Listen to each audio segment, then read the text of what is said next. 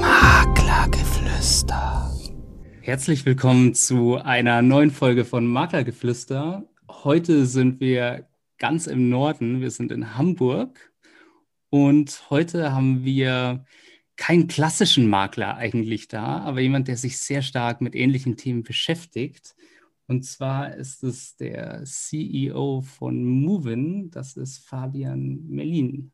Ich hoffe, ich habe den Nachnamen richtig ausgesprochen. Hallo Fabian. War, war völlig richtig. Hi Markus. Hallo, super. Wir freuen uns natürlich sehr, dass du uns nochmal eine äh, neue Perspektive gibst, nämlich eine digitalere Perspektive auf das Thema auch Immobilienvermittlung. Mhm. Und ähm, deswegen, glaube ich, wäre es als erstes super spannend für mich, dass du uns mal erzählst, wer du bist und was Movin so macht. Ja, super gerne. Erstmal äh, vielen Dank, dass ich dabei sein kann. Äh, mein erstes, erster Podcast, ähm, bin ganz gespannt. Ähm, ja, wie du äh, richtig gesagt hast, ich bin ähm, äh, Gründer ähm, und Geschäftsführer von, von Movin Immobilien und wir beschäftigen uns mit Themen Thema Wohnraumvermietung, sprich wir vermieten Wohnraum, äh, Wohnungen für Wohnungsunternehmen, haben also eine ganz klar, klare ähm, Ausrichtung auf den B2B-Bereich. Also unsere Kunden sind ähm, Immobilienfonds und, und Wohnungsunternehmen. Und was uns vielleicht noch ein bisschen unterscheidet vom, vom klassischen Makler, ist, dass oder eine große Aufgabe bei uns ist, dass wir die Prozesse, die wiederkehrend sind innerhalb des Vermietungsprozesses, dass wir die in Anspruch haben, diese Prozesse zu digitalisieren. Und das andere ist, dass wir nicht nur in einzelnen Regionen vermieten, sondern, sondern deutschlandweit. Aber von der Problemlösungstiefe, ähm, so wie andere Maklerkollegen auch, wir, wir wollen die Wohnung vermieten, machen das auch erfolgsabhängig. Aber dadurch, dass wir sehr stark digitalisieren, äh, vermieten wir äh, jede Wohnung für eine, eine Kaltmiete. Klasse.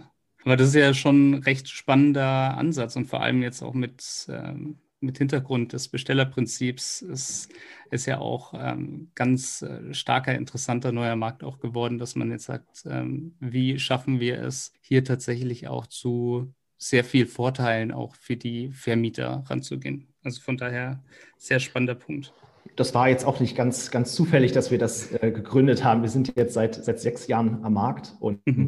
ähm, ja, sechs Jahre zurück war 2015, da ist das Bestellprinzip für den, für den Mietmarkt quasi ähm, ja, eingeführt worden. Und mhm. das war für uns auch so ein bisschen die Initialzündung zu sagen, wir, wir starten mit einem Produkt, damit auch ein privater Eigentümer, der vielleicht ein paar Eigentumswohnungen als Renditeobjekte hat, da eine kostengünstige, aber trotzdem gute Lösung hat, um äh, ja, die Bewirtschaftung der Immobilien äh, sicherzustellen. Schön. Ja, und ich habe mich ja jetzt in letzter Zeit auch ein bisschen mit dir beschäftigt, auch äh, mit Movement beschäftigt und da sind wir auf ein paar coole, spannende Dinge gestoßen. Und vielleicht kannst du zum einen bei diesen Entweder-Oder-Fragen uns die beantworten, aber vielleicht auch so ein bisschen erzählen, was so dahinter ist. Bei euch im Unternehmen ist es, glaube ich, habt ihr eine ganz coole Kultur. Und äh, daher so die erste Frage, die vielleicht ganz gut dazu passt. Bist du eher so der Paintball- oder der Nerfgun-Typ? Okay, gut, gut auf der Website recherchiert. Ähm, ich bin äh, Team Nerfgun äh, auf jeden Fall. Ich habe äh, vor, vor einem Jahr von den Mitarbeitern äh, eine Nerfgun als Geburtstagsgeschenk bekommen. Äh, ich weiß nicht äh, ganz, was das ähm, subtil mir, mir sagen soll, äh, aber als hin und wieder als, als Meinungsverstärker gar nicht, gar nicht so schlecht. Also funktioniert, du kannst die Nerfgun empfehlen im Arbeitsalltag. Auf jeden Fall ist, eine, ist, eine, ist ein super, super Tool äh, zur Mitarbeitermotivation. cool, ja, das ist klasse. Dann weiß auf alle Fälle auch jeder schon äh, aus der Nähe von Hamburg, der sagt, ich habe jetzt Lust, mit Fabian zusammenzuarbeiten. Da muss man eine Nerfgun mitbringen auf den Arbeitsplatz. Super, super Werbung für unser Unternehmen. Ja. nee, cool, aber, aber spricht ja sehr dafür. Und natürlich auch noch so ein anderes kleines Thema, ähm, was ich auch spannend fand. Eher Gin oder Whisky? Gin, Gin Tonic ähm, ist auf jeden Fall das favorisierte äh, Getränk. An der Stelle, wenn ich die Auswahl habe aus Gin oder Whisky. Und ähm, ja, wir, wir ähm, haben im Dezember unseren ersten eigenen Mu Gin, äh, abgeleitet von Mu Win, als Mitarbeitergeschenk ähm, zur Weihnachtsfeier entwickelt oder ähm, mit, einem, mit, einer Distille quasi produzieren lassen. Und mhm. deshalb, äh, ja, klare Antwort, muss ich jetzt sagen, ist Gin der, der Favorite. Cool. Ja, passt ja auch momentan sehr stark zu den Trends. Also Gin Tonic ist ja auch immer, immer größeres Thema geworden in den letzten Jahren und er freut sich ja immer mehr der Beliebtheit. Jetzt ist es natürlich so, wenn man das sieht, du hast äh, Movin gegründet und äh, zum einen, wenn man Gründer ist, wenn man ein Team hat, dann muss man zum einen sehr stark auch ein Kämpfer sein, aber auf der anderen Seite auch ein super Teamplayer beziehungsweise eine tolle Führungskraft. Wie ist es bei dir? Würdest du dich eher so als Teamplayer einschätzen oder mehr als, äh, als Einzelkämpfer? Schwer zu beantworten, generell so jedes zu seiner Zeit. Also ich bin mhm. sicherlich ein Teamplayer, bin aber trotzdem der Überzeugung, dass man nicht jede Aufgabe im Team machen muss, sondern bestimmte Aufgaben sind auch einfach einzeln zu erledigen und weil dann irgendwie bessere Ergebnisse kommen und schneller auch kommen. Und manchmal muss man einfach auch Aufgaben auch alleine durchziehen, aber mhm. sicherlich äh, situationsabhängig. Okay, spannend. Ja, ich glaube, das ist auch ganz wichtig, dass man da beides ganz gut kann. Ja, jetzt so der letzte Punkt, weil du hast ja beides jetzt schon erlebt und für viele ist es äh, sicherlich auch spannend, weil man vor dieser Entscheidung hin und wieder mal steht und mit dem Gedanken spielt. Wie ist es für dich, was, was ist für dich der angenehmere Arbeitsalltag? Selbstständiger oder, oder Unternehmer, der du jetzt ja aktuell bist, oder ist es eher so dieses Angestellten-Dasein? ja, ohne da jemand auf die Füße zu treten wollen, zu wollen, ich glaube, Angestellter ist erstmal ein Ticken entspannter, weil man diesen tagtäglichen Druck vielleicht ein bisschen weniger hat. Man gibt mhm. bestimmte Themenbereiche, um die man sich weniger Gedanken machen muss. Ich genieße es als Selbstständiger aber trotzdem und vor allen Dingen im Startup, dass ich irgendwie in allen Abteilungen irgendwie so ein bisschen mitarbeiten kann und überall Akzente setzen kann und natürlich irgendwie meine Idee verwirklichen kann. Also ich habe das ja gemacht, weil ich der Überzeugung war, zu sagen, okay, man kann die Immobilienbranche und vor allem die Vermittlung von Wohnraum viel cleverer machen, viel schneller mhm. machen, viel digitaler machen, das Produkt also die Dienstleistung einfach besser gestalten. Und das umzusetzen und die Freiheit zu haben, ist, ist mega, ähm, habe ich noch mhm. nie bereut. Aber ich bin, bin trotzdem der Überzeugung, dass Arbeiten als Angestellter ja so von Work-Life-Balance und, und anderen Themen sicherlich auch Vorteile hat. Absolut. Also ich glaube, Work-Life-Balance gibt es dann kaum noch, wenn, man, wenn, man, sich als, äh, wenn man sich selbstständig macht. Und da sind wir, glaube ich, auch bei einem ganz guten Punkt schon direkt. Wann war bei dir so der erste Punkt, wo du gesagt hast, ich äh, habe Lust, äh, Movin zu gründen vor allem? Also wann, wo kam dann so das erste Mal der Gedanke oder die Idee zu Movin? Wir haben schon kurz über das Bestellerprinzip gesprochen, aber ja, vielleicht ist es nochmal ganz spannend, so diesen Weg mit dir gemeinsam zu gehen ja, es sind so ein paar verschiedene Sachen passiert, die dann dazu geführt haben, dass das Movement gegründet wurde. Das eine hast du gerade gesagt, das Bestellprinzip 2015. Mhm. Aber das Ganze kam schon so ein bisschen, bisschen früher. Ich habe äh, während des Studiums schon als, als Makler gearbeitet, also als Einzelunternehmer, so ein bisschen um das Studium auch zu finanzieren, ehrlich, ähm, ehrlicherweise. Und ich habe 2010 angefangen bei MyTaxi zu arbeiten mhm. und da so das erste Mal so richtig als, als Angestellter. Und man hat häufig, wenn man angestellt ist, so ein bisschen, ja, meistens aber fälschlicherweise das Gefühl, dass man Sachen selber besser könnte oder anders entschieden hätte oder, oder dergleichen. Und das liegt ganz häufig auch nur daran, dass man einfach die, die Summe an Gründen gar nicht weiß, die, die zu der Entscheidung von einem Vorgesetzten vielleicht geführt haben. Mhm. Aber das hatte ich trotzdem früher auch, dass ich gesagt habe, Mensch, also eigentlich ähm, würde ich bestimmte Sachen anders machen. Da war bestimmt schon in der Zeit das erste Mal der Gedanke, ähm, dass man sich selbstständig machen könnte. Und dann kam ähm, zusammen mit, mit meinem ehemaligen äh, Vorgesetzten ähm, bei, bei MyTaxi irgendwann diese Idee für, für Movin. Und das ist dann über Jahre gereift. Und wir haben aber immer gesagt, wenn das Bestellerprinzip kommt, dann mhm. würde es funktionieren, ohne wird es schwierig. Und deshalb ging es dann 2015 so richtig los. Okay, spannend. Und jetzt so mit deiner Erfahrung, die du da mitgenommen hast, was denkst du, sind so die entscheidenden Punkte, dass du sagst, wenn, welche Fähigkeiten haben dich da am meisten vorangebracht oder welche Fähigkeiten sollte jemand haben, der selber gründet oder der sich selbstständig macht? Ja, schwer, schwer zu beantworten. Also es gibt da wahrscheinlich so diese, diese Standard-Antworten, ähm, dass man sagt, okay, man muss irgendwie Selbstvertrauen haben und Leidenschaft fürs Produkt und ähm, weiß nicht, was mir danach einfällt, vielleicht Risikobereitschaft oder dergleichen.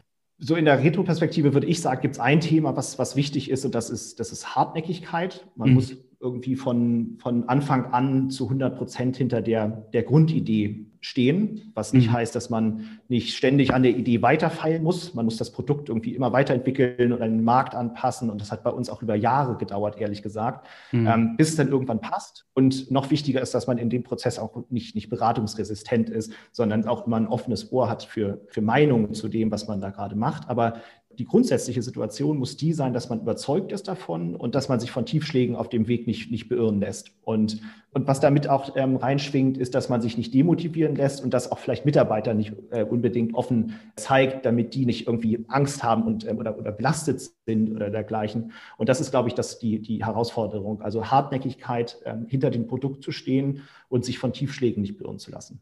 Ah, spannend. Also tatsächlich, aber ich habe jetzt auch ganz stark rausgehört, ist auch ganz viel Empathie wichtig, weil du hast gerade auch davon geredet, ähm, dieses Thema, wenn ich Mitarbeiter habe und es läuft vielleicht jetzt gerade so ein bisschen, dass man sich da ein bisschen schützend davor stellt. Mhm. Ja, Nee, super spannender Punkt. Ähm, du hast gerade auch schon von MyTaxi geredet und MyTaxi ist ja auch eins der bekanntesten Startups, würde ich sagen, die wir wahrscheinlich je in Deutschland hatten, in den letzten Jahren zumindest, ja. ähm, von dem ich zumindest super viel gehört habe. Und äh, inwieweit hat dich auch dieser, diese Kultur, die du bei MyTaxi erlebt hast, auch jetzt in deinem, ja, in deinem neuen Unternehmen begleitet? Ja, also das, das Wichtige war für mich bei, bei MyTaxi, dass ich erstmal eine, eine steile Lernkurve hatte. Also ich habe bei MyTaxi angefangen, da saßen irgendwie da zehn Leute und als ich die Firma ähm, dann verlassen habe, ähm, waren es, ich weiß nicht, 200 oder sowas. Also diese Themen Wachstum, mhm. Digitalisierung, aber auch Skalierbarkeit, das habe ich in der Zeit extrem verinnerlicht und die Aufgaben oder Herausforderungen als Gründer oder Geschäftsführer ähm, sind aber dann vielleicht trotzdem nochmal andere. Und mhm. so die Themen wie Fundraising und, und Probleme am Produkt und, und gleichzeitig irgendwie strategisch und operativ zu denken, ist dann trotzdem nochmal ähm, was anderes. Aber die Phase von, von MyTaxi will ich trotzdem nicht missen mhm. und haben mich, haben mich da schon sehr geprägt, obwohl ich glaube, dass die Zeit mich in der Selbstständigkeit nochmal mehr geprägt hat als, als MyTaxi oder Studium. Aber ja, ja, das glaube ich an hundertprozentig. Also es, ist, es, verändert einen wahrscheinlich wahnsinnig, wenn man plötzlich so diese komplette Verantwortung selbst hat. Ja, super spannend, was du da erzählst. Und jetzt ist es aber so, du äh, bist ja in PropTech-Bereich, äh, oh Gott, im PropTech-Bereich unterwegs und ähm, das ist äh, ja ein sehr innovativer Bereich und ihr seid ja auch relativ innovativ, oder nicht relativ, sehr innovativ. Wie sieht deiner Meinung nach die Immobilienbranche in der Zukunft aus? Auch wieder eine, eine, Frage, die man, glaube ich, auf ganz viele Ebenen ähm, beantworten kann. Erstmal, ich weiß es ehrlich gesagt nicht. Mhm. Ähm, ich glaube, es gibt aber so ein paar Entwicklungen auch ganz ähm, jetzt in jüngster Zeit, die, die ja sich ma maßgeblich irgendwie auswirken. Also das eine ist, dass, dass wir aktuell dieses Thema mit dem Remote-Arbeiten haben. Ähm, mhm. Und das wird uns ja, wenn wir ehrlich sind, auch noch, noch länger begleiten, ob nun durch die Pandemie an sich oder deshalb, weil sich das Mindset einfach geändert hat und man, jeder irgendwie mitbekommen hat, dass das auch funktioniert, wenn man zu Hause arbeitet. Mhm. Und ja, damit ändern sich halt die Anforderungen an eine Wohnung einfach. Und genauso an das Büro. Also eine Wohnung ähm, ist jetzt vielleicht inzwischen viel wichtiger, dass man irgendwie ein Arbeitszimmer hat. Und bei dem Büro ähm, ist, es, ist es vielleicht auch eine andere Anforderung. Vielleicht ist es in ein paar Jahren, und das würde mich nicht wundern, so, dass das Büro eher so ein Pendant zu einem Flagship-Store ist, ähm, wo mhm. man vielleicht mal Kundentermine wahrnimmt ähm, und so ein bisschen nach außen repräsentiert, aber gar nicht mehr ähm, für das klassische Arbeiten. Und ich glaube, was passieren kann, ist, dass diese Knappheit an Wohnraum auch durch so eine Wandlung von Gewerbeflächen zu Wohnraum ähm, so ein bisschen gelöst werden kann. Also mhm. dass wir, dass wir immer weniger Büroflächen und Gewerbeflächen haben und dadurch quasi Platz frei wird für, für die normale Wohnung. Ja. Und dann ist aber das nächste, dass halt die Frage ist, wie, wie entwickelt sich das eigentlich bei den Leuten? Ähm, wollen die Leute überhaupt noch in der Stadt wohnen oder ist der Freizeitfaktor vielleicht größer und vor allen Dingen die Tatsache, dass ich halt von überall arbeiten kann, dass es vielleicht so ein bisschen eine Stadtflucht gibt und die Leute wieder aufs, aufs, aufs Land ziehen wollen. Und dagegen spricht aber vielleicht wieder auch, dass es Klimaziele gibt und ich glaube, dieses individuelle Wohnen auf einem platten Land mit einem einzel mit einem freistehenden Haus sicherlich mhm. nicht das, das ähm, klimaeffizienteste ist. Und ich glaube, daraus ergeben sich so ganz viele, viele Auswirkungen, was das Wohnen einfach an sich angeht. Ja. Und das andere ist, glaube ich, die Immobilienwirtschaft. Also wenn man das, die Bewirtschaftung quasi sieht und die Verwaltung, die sollte immer digitaler werden. Das ist, ist der Überzeugung bin ich. Und ähm, wir sehen das ja so, wie, wie wir in PropTech sind, gibt es auch ganz viele andere und die ja, etablieren sich an verschiedensten Stellen der Wertschöpfungskette. Also von der Konstruktion des, des Gebäudes bis, wie gesagt, halt der Bewirtschaftung oder äh, was, was halt die einzelnen Schritte sind.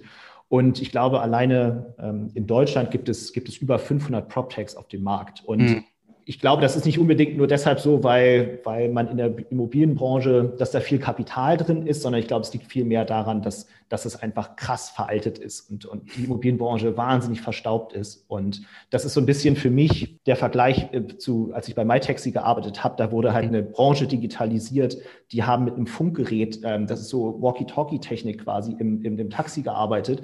Und ähnlich veraltet ist die Immobilienbranche meines Erachtens nach auch. Und es schreit einfach nach Digitalisierung. Und ich weiß nicht, ich gehe seit fünf Jahren auf irgendwelche Immobilienkongresse von ja, allen möglichen Verbänden. Und da wird dieses Thema Digitalisierung sicherlich auch thematisiert. Mhm. Aber der Prozess ist, glaube ich, noch ganz, ganz weit am Anfang. Und ich glaube, dass der Markt sich für, für Makler und Verwalter und alle anderen Dienstleister ähm, rund um diese Branche in den nächsten Jahren halt einfach extrem äh, verändern wird.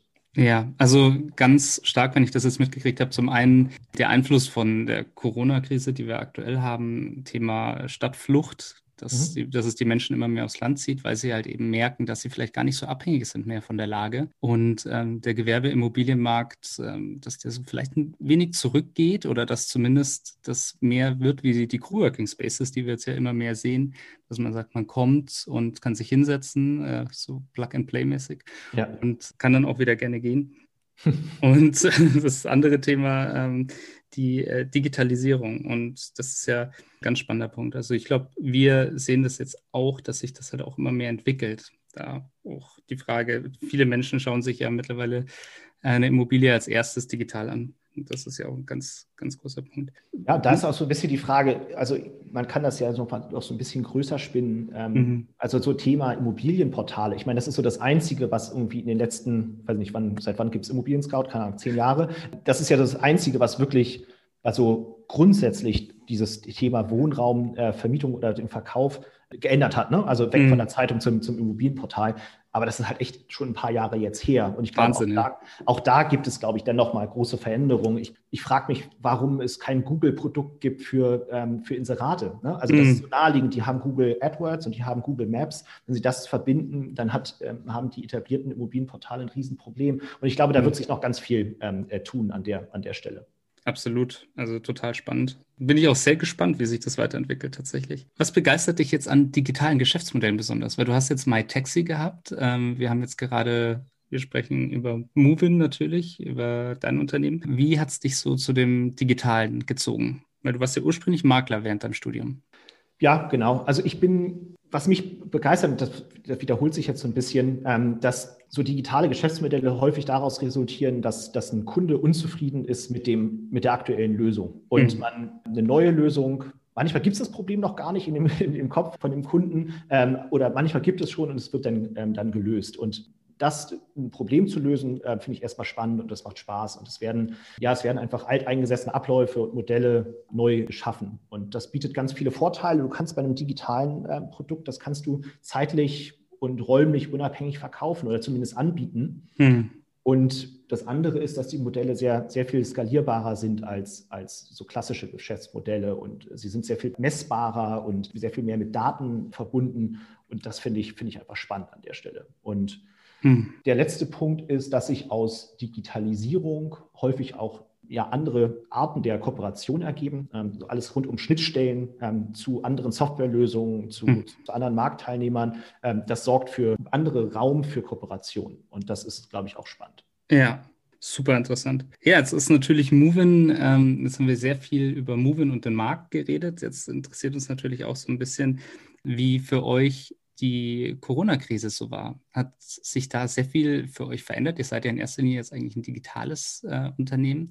Aber mhm. wie, wie hat euch das betroffen? Was waren da eure größten Herausforderungen? Wir hatten letztes Jahr erstmal ein Jahr, wo wir gut, gut 1200 Wohnungen vermietet haben. Und mhm. wenn man sich das vorstellt und dann hochrechnet, wie viele Besichtigungen dafür notwendig sind, dann war das erstmal generell schon ein komplexes Jahr, irgendwie das auf die, auf die Beine zu stellen. Und das andere ist, dass wir natürlich grundsätzlich schon mal ein digitales Produkt haben oder digitale, sehr viele digitale Prozesse, weshalb wir es sicherlich einfacher hatten als, als viele andere ähm, auf, auf dem Markt oder generell in der Wirtschaft. Ne? Also jetzt nicht nur die Immobilienbranche betrachtet, ähm, sondern den Markt an sich, glaube ich, war das für uns noch einfacher, ähm, als, als für andere. Wir haben aber trotzdem Forderungen gehabt. Also wir, wir haben bei jeder Wohnung, die wir bekommen haben, gab es irgendwie Renderings oder 360-Grad-Rundgänge. Ähm, mhm. Wir haben sehr stark auf Online-Besichtigungen gesetzt. Das heißt, wir hatten Mitarbeiter, die in der Wohnung waren, aber da alleine standen mit der, mit der Kamera und, und einem Stativ und ähm, die Besichtigung per, per Zoom ähm, oder Google Meet online äh, gemacht haben und dann quasi über, über Chats ähm, die Fragen beantwortet haben. Da musste immer ein zweiter Mitarbeiter bei bei uns im Head Office sein, der dann parallel das so ein bisschen den Chat moderiert hat. Also das waren Probleme, die hatten wir oder Situationen, die hatten wir ähm, davor nicht ganz so extrem. Und auch das Thema 360 Grad Rundgänge, das haben wir bei Neubauprojekten gemacht, aber sicherlich nicht ähm, so viel wie im letzten Jahr. Und ähm, mhm. das ist wahnsinnig coole Technik, aber es ist erstmal eine Herausforderung, das so in der, in der Fläche quasi äh, anzuwenden. Mhm.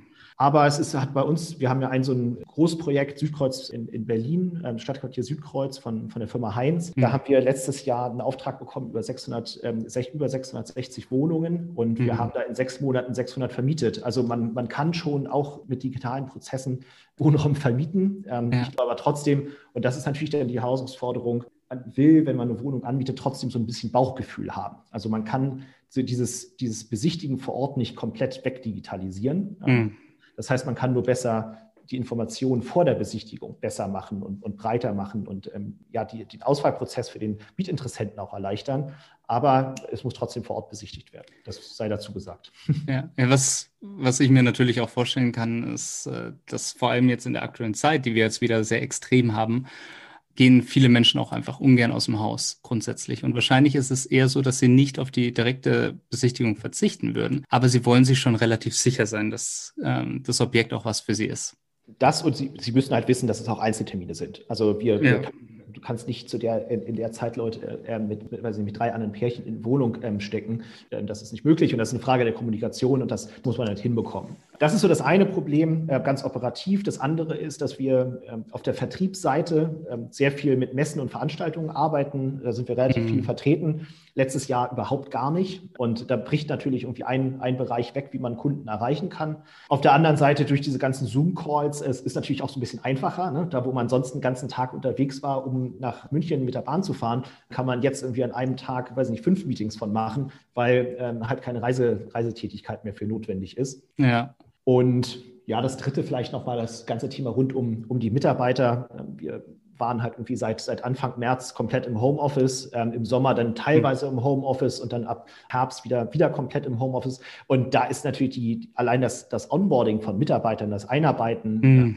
eine riesen Herausforderung und das Vermitteln von, von so einer Firmenkultur und einer DNA quasi, das ist natürlich über, über, ja, über Zoom halt irgendwie nicht so einfach möglich. Und das war sicherlich die dritte große Herausforderung. Okay, wenn wir jetzt gerade, du hast jetzt schon das Thema Kultur angesprochen, finde ich sehr spannend, hat ähm, dieses ja, remote Arbeiten eure Kultur verändert? Habt ihr da das Gefühl, dass sich in der Kommunikation auch was verändert hat?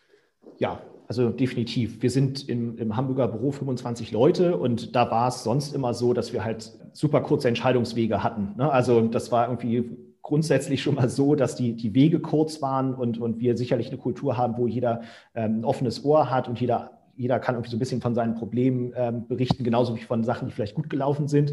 Und ähm, das sorgt erstmal per se für ein gutes Arbeitsklima und oder für gute Kommunikation. Und mhm. Wenn diese kurzen Wege wegfallen, dann ist es erstmal schwierig. Und ja, da hatten wir so ein bisschen eine Herausforderung. Ähm, kann man, kann ich gerne ein bisschen erzählen, was wir da gemacht haben. Aber ähm, grundsätzlich, ich glaube, das eine ist, dass man kurze Wege hat, aber das andere ist, ist, sind, ist so das Thema Feedback-Kultur zum Beispiel, dass man, ähm, das kann man halt auch per Zoom machen, dass wenn Sachen gut laufen, dass man das sagt und genauso, wenn Sachen schlecht laufen, ähm, dass man das anspricht. Und meistens ist es so, dass halt nur die Sachen angesprochen werden, die, die, die scheiße laufen und die, die laufen, ähm, halt nicht so präsent sind. Mhm. also das ist, glaube ich, so ein bisschen die, die gibt es verschiedene Aspekte. Und, aber das Thema mit den kurzen Wegen war sicherlich ein Problem bei uns, ähm, mhm. dass, dass das plötzlich weggefallen ist.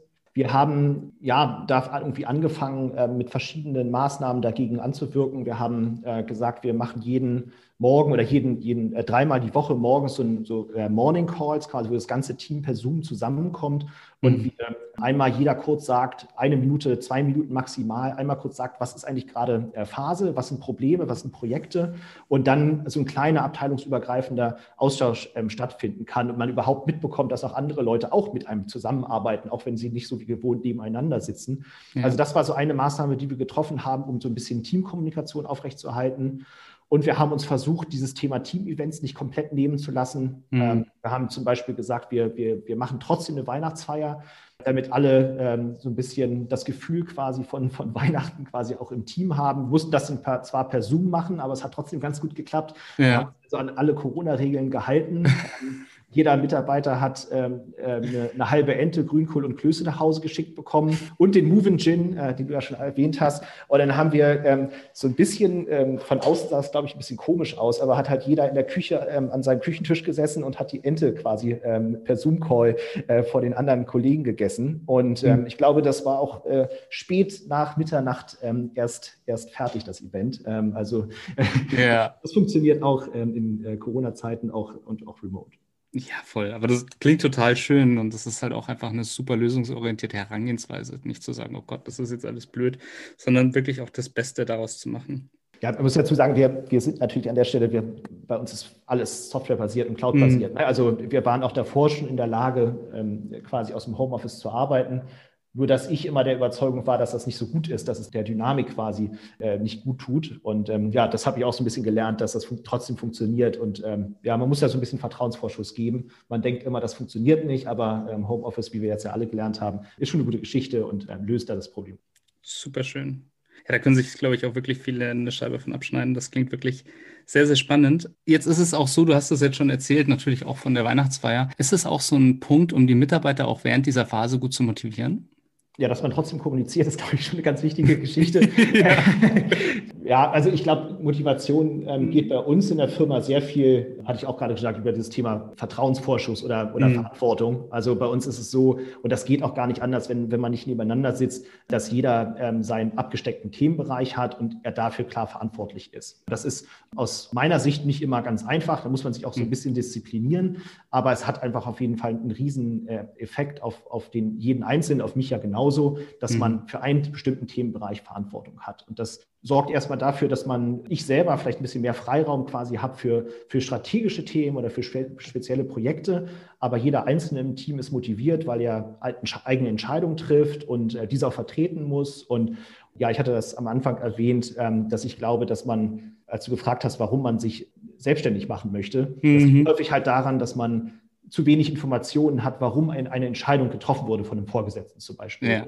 Wir versuchen es halt irgendwie so hinzubekommen, dass möglichst viele KPIs offen kommuniziert werden und halt Entscheidungen aus dem Team heraus getroffen werden. Das sorgt für Akzeptanz und damit dann irgendwie auch für Motivation. Soweit zumindest meine Erfahrung. Ähm, das äh, mhm. weiß nicht, ob das überall so funktioniert, aber bei uns funktioniert es aktuell ganz gut. Ja, also ich denke, das Thema Transparenz ist ja auch in vielen Kulturen mittlerweile ein ganz großes Thema dass, äh, dass man auch in der Organisation viel Transparenz aufbaut, dass alles nachvollziehbar ist, so gut wie möglich. Ähm, ja, es hängt aber trotzdem auch von den Leuten ab. Ne? Also du brauchst, du brauchst natürlich auch, auch Leute, die, die irgendwie Bock auf das Thema mhm. haben. Ähm, also Immobilienbranche ist jetzt ja eher, so, haben es ja gesagt, eher konservativ und ähm, da trotzdem irgendwie junge ähm, digital affine Leute ranzubekommen, ist, ist eine Herausforderung. Aber ich glaube, wir haben ein ganz gutes Team zusammengestellt, die, die halt einfach richtig Bock drauf haben, diese Immobilienbranche nachhaltig irgendwie zu verändern. Und das in Kombination dann mit den Punkten, die ich das vorgesagt habe. Und natürlich, du musst auch ein bisschen Glück haben zwischendurch, ja, Erfolg haben. Ne? Das, das mhm. schweißt dann das Team so ein bisschen zusammen und sorgt dann für so eine, für eine gewisse Motivation. Super. Jetzt haben wir einen klasse Einblick bekommen, A, in das Thema Move-In, auch äh, in den Bereich, wie du jetzt den Immobilienmarkt der Zukunft siehst, aber was ich auch sehr, sehr schön fand, auch in eurer Zusammenarbeit. Jetzt ist natürlich noch die Frage, wie kann man dich oder wie kann man euch auch als Firma finden, wenn man euch suchen will? Du meinst jetzt, wie man, wie man auf unsere Website kommt? ja, genau. ja, äh, moven.de, äh, also so wie die Firma heißt mit einem DE äh, dahinter, äh, kann, man, kann man uns erreichen und auf allen gängigen Social Media äh, Kanälen, die es da so gibt, sind wir, sind wir vertreten und können, können da kontaktiert werden. Clubhouse sind wir, äh, bin ich seit gestern, aber die Firma noch nicht. Also sonst, sonst aber alle gängigen Social Media Kanäle und die Website natürlich. Super. Vielen Dank. Ja, total spannende, auch mal andere Perspektive auf den Immobilienmarkt heute. Und ich bedanke mich jetzt als erstes sehr, sehr herzlich bei dir, dass du dabei warst. Und ich habe zu danken. Genau, vielen Dank auch.